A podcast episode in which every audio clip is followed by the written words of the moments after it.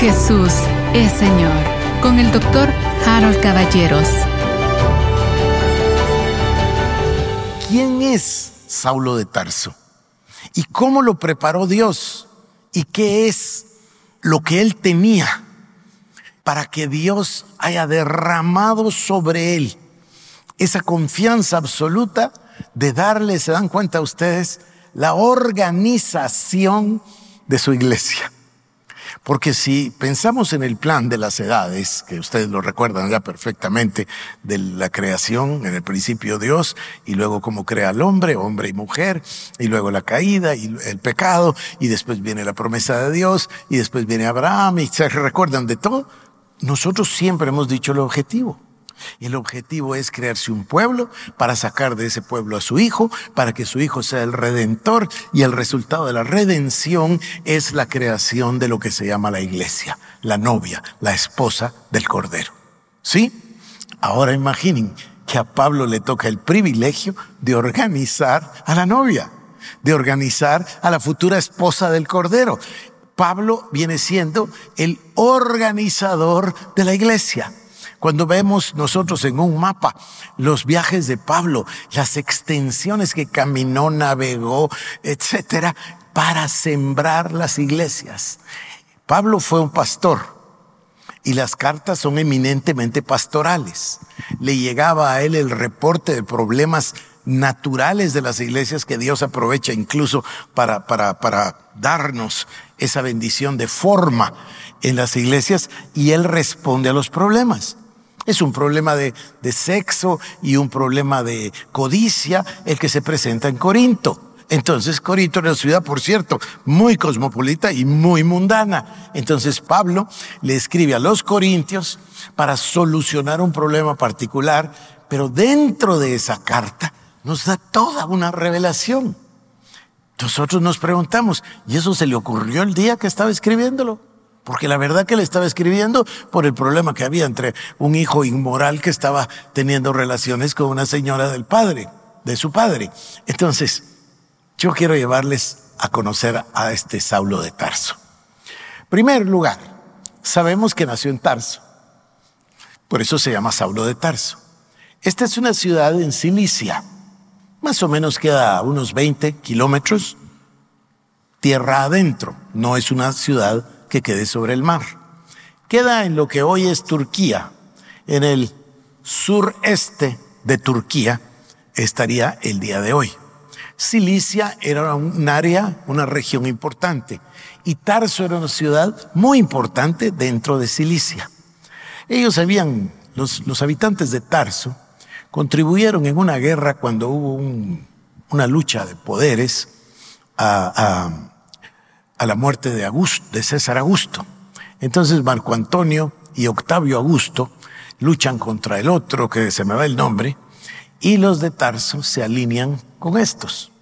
De manera que cuando Octavio se convierte en emperador, le concede a Tarso un privilegio y todos los ciudadanos de Tarso pasan a ser ciudadanos romanos. No sabemos si esto es exactamente en el tiempo del padre o del abuelo de Pablo. Pero por eso Pablo es ciudadano romano. Pablo por eso tiene una ciudadanía romana por pertenecer a Tarso. Tarso es una ciudad cosmopolita donde abunda, a ver, voy a decirlo, con una gran influencia greco-romana, griego porque eran ciudades totalmente helenizadas. La cultura helénica o la cultura griega impera incluso hasta el día de hoy en todo el mundo occidental. Entonces estaban helenizados hablaban griego, pero se llama greco-romano porque eran parte del imperio romano y a Roma había conquistado. Entonces, él vivía en esta ciudad, pero tenemos algunas noticias de él.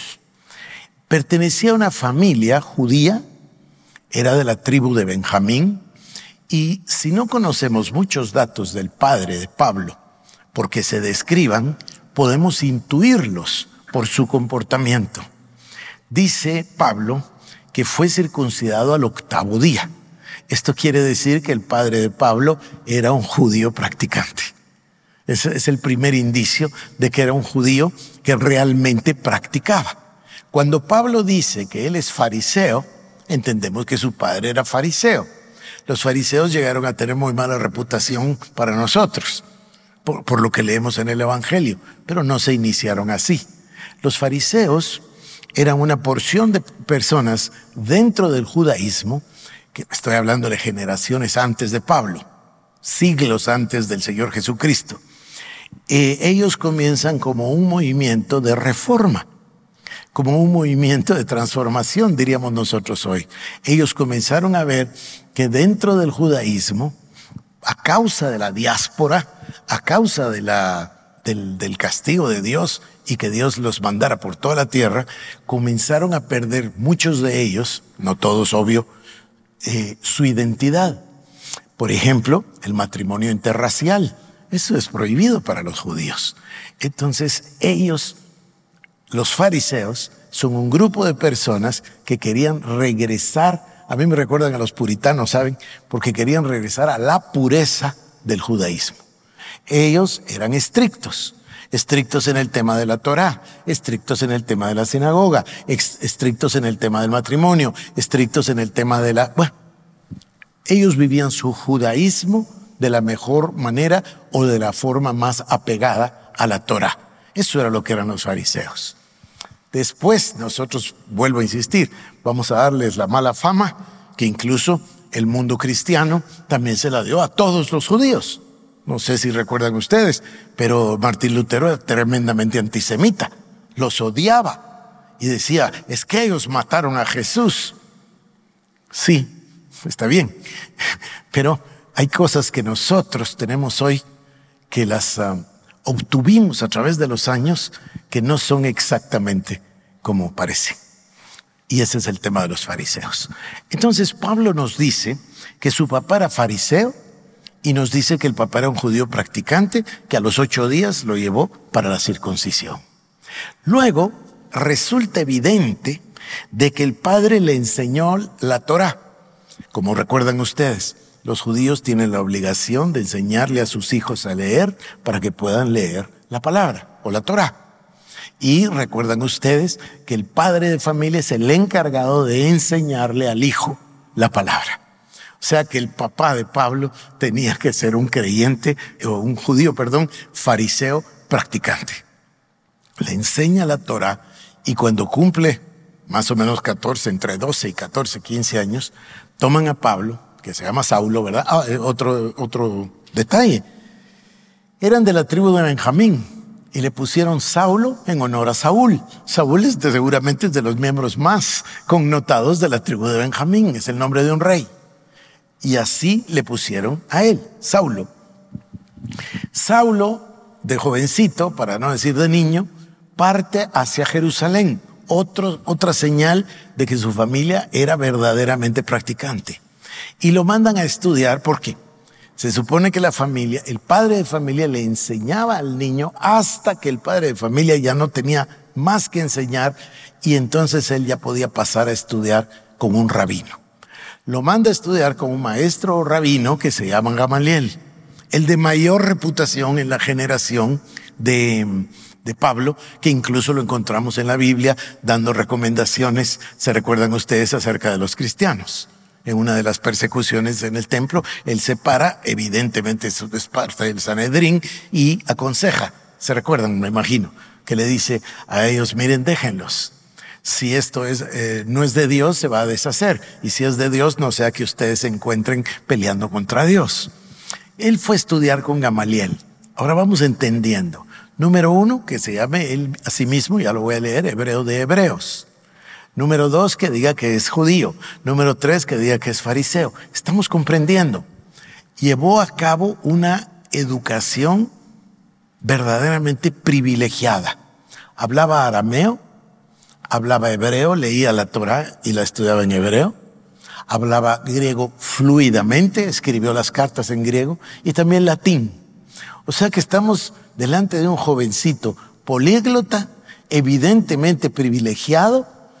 Se discute mucho si el padre de familia era de clase acomodada o no.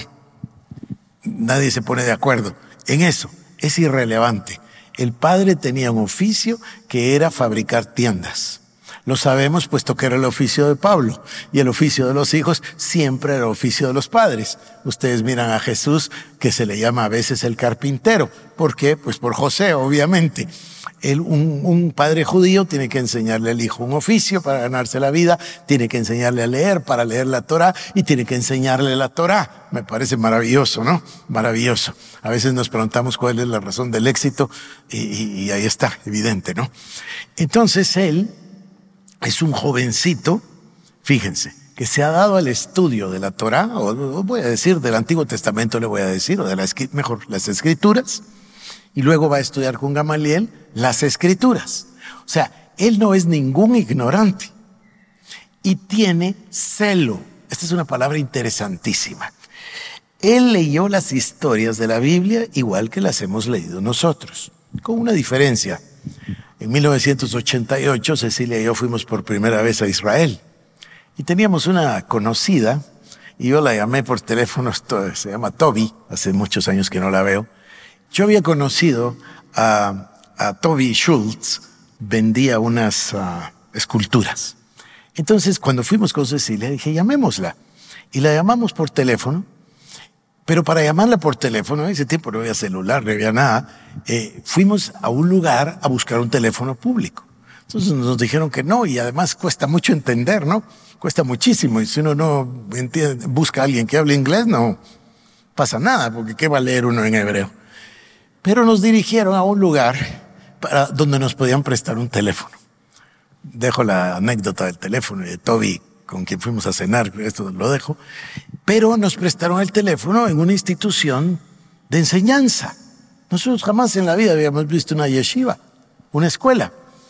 Y como ahí estaba el teléfono y todo, pues no pudimos evitar mirar. Y nos llamó la atención todos los niñitos sentados en unas mesas redondas, cuatro o cinco niños, que discutían y discutían, y nosotros preguntamos, ¿dónde está el maestro y qué es lo que están enseñando? Dice, no, no, no, este es el método nuestro. Ellos están discutiendo un versículo de la Torah. Y discuten uno por uno. Y todos opinan y todos piensan, sobre todo. Piensan. No, no, no, es que les voy a decir una cosa. Este método donde uno habla y todos oyen no garantiza que pensemos. En cambio, si ustedes van a una sinagoga, no es así. A la sinagoga la gente llegaba para dar, no para oír. ¿No, le, ¿No vieron que dice que el Señor Jesús se puso de pie y pidió que le dieran el rollo del libro de Isaías? Igual Pablo. El método de Pablo es ir a la sinagoga de primero en todas las ciudades. ¿Y por qué puede ir a la sinagoga y predicar? No, porque no predicaban, porque todos pueden hablar, todos pueden discutir. Es su método, por eso vuelvo a la palabra, aunque, aunque les provoque risa, es pensar, es, es pensar, es, es les estoy llevando a esto porque es importante. Es un proceso reflexivo. Y Pablo, sin duda, fue acostumbrado así desde niño. Es que nosotros leemos una carta, queridos hermanos, y a veces es corta, como puede ser Gálatas o como puede ser Colosenses, pero la profundidad es inmensa. Entonces yo estoy tratando, iniciando, comenzando a tratar de explicarles a ustedes de dónde salió eso. Él tuvo una formación de niño, tuvo una formación de joven, y cuando terminó su formación, que se supone que esto es más o menos 20, 21, 22 años, también se supone que nació en el año 5, son suposiciones, no tenemos datos exactos, tenemos indicios, porque por ejemplo dice que tiraron uh, las ropas de Esteban a los pies de un joven Saulo, ya un joven que fuera joven y que además tuviera la autoridad de parte de, la, de, los sacerdotes, eso ya nos dice que tenía que tener más de 20, 21 años de edad. Luego también nos, sé, voy a dejarlo porque si no los confundo. Entonces, tenemos a un Pablo que está preparado en la palabra de Dios, absolutamente preparado. Déjenme retomar mis, uh, mis notas y quiero darles las escrituras. Dice Hechos 21:39. Entonces dijo Pablo, yo de cierto soy hombre judío de Tarso, ciudadano de una ciudad no insignificante de Sicilia. Te ruego que me dejes hablar al pueblo. O sea, voy a irles dando los pasajes que apoyan esto que yo estoy narrándoles. Hechos 22.3. Yo de cierto soy judío, nacido en Tarso de Cilicia, pero criado en esta ciudad, esta era Jerusalén, instruido a los pies de Gamaliel, estrictamente conforme a la ley de nuestros padres, celoso de Dios como hoy lo sois todos vosotros. ¿Se dan cuenta? Aquí viene su descripción, no, no, esta no es su descripción, como me costó encontrar esa palabra una noche. Estas son sus credenciales. Miren, cuando uno tiene un desafío, un reto, y están dudando de uno, uno saca sus credenciales, ¿no? Pues yo estudié tal cosa y me gradué en tal lugar y estoy colegiado, tal, ¿así es o no? Bueno, estas son sus credenciales. Cuando le desafiaron dijo así, estoy en el libro de Filipenses 3, del 4 al 6. Dijo, aunque yo también tengo de qué confiar en la carne. Si alguno piensa que tiene de qué confiar en la carne, yo más. Circuncidado al octavo día, del linaje de Israel, de la tribu de Benjamín, hebreo de hebreos, en cuanto a la ley, fariseo, en cuanto a celo, perseguidor de la iglesia, en cuanto a la justicia que es en la ley, irreprensible. Pero qué manera más sucinta de darnos una explicación gigantesca. Aquí vamos. Número uno dice, fíjense ustedes, fui circuncidado el octavo día, creo que ya no avanzo más en eso, ya se los dije, del linaje de Israel. Nos está haciendo evidente de que sus padres eran judíos y sus antepasados eran judíos. De la tribu de Benjamín, nos explica, ya hablé lo del nombre, Saulo. Y luego dice, hebreo de hebreos. Esto es interesante porque hay dos explicaciones. Una que nos está diciendo que él es hebreo porque sus padres y sus ancestros eran hebreos. Sí, pero eso ya nos lo dijo al decir linaje de Israel. ¿Qué quiere decir esto de hebreo de hebreos? Esto en Guatemala le dicen la crema de la crema. ¿Sí o no? Quiere decir, o sea, está hablando de los del club de los hebreos. Sí, eh, perdonen la, la, ilustración tan, tan ridícula, pero es que nos dice él, hebreo de hebreos. O sea, nos está hablando de que él es verdaderamente, voy a decirlo, la pureza de los hebreos. Y luego dice, en cuanto a la ley, fariseo. Y aquí viene algo que nos debe de ocupar y ocupa mucho a los biógrafos. En cuanto al, celo, perseguidor de la iglesia. Hay varias biografías, ya, ya estudié varias biografías, leí, escuché. Pero hay un biógrafo que nos lleva a un entendimiento. No me gustaron los libros, les voy a comentar, porque claro, como los hechos son tan pocos y solo podemos recurrir a Josefo, además de la, de la Biblia, eh, o algún otro libro que yo no tengo memoria, entonces se tiene que elaborar mucho, que bien me salió no inventar, elaborar mucho para poder eh, dar el contexto. Entonces este autor, que me parece genial en esta área, nos lleva a varios casos. Nos recuerda a Abraham, cuya fe le fue contada por justicia. Y luego nos dice, pero esto ahí es donde ya es un poco de imaginación, nos dice, Pablo seguramente estaba bien entendido de todas las historias provenientes del Antiguo Testamento. Por ejemplo, dice, la de Finés. Esto es bien interesante porque fariseo quiere decir, es un movimiento que no acepta que el mundo ingrese al mundo judío, sino que quiere mantener la ortodoxia del culto judío. E, eso es exactamente los fariseos. ¿Y de quién se quieren defender? De los goim, de los gentiles, porque viven en un mundo donde hay muchas nacionalidades. Jesús es Señor. Con el doctor Harold Caballeros. Te invitamos a que visites nuestras redes sociales como El Shaddai Guatemala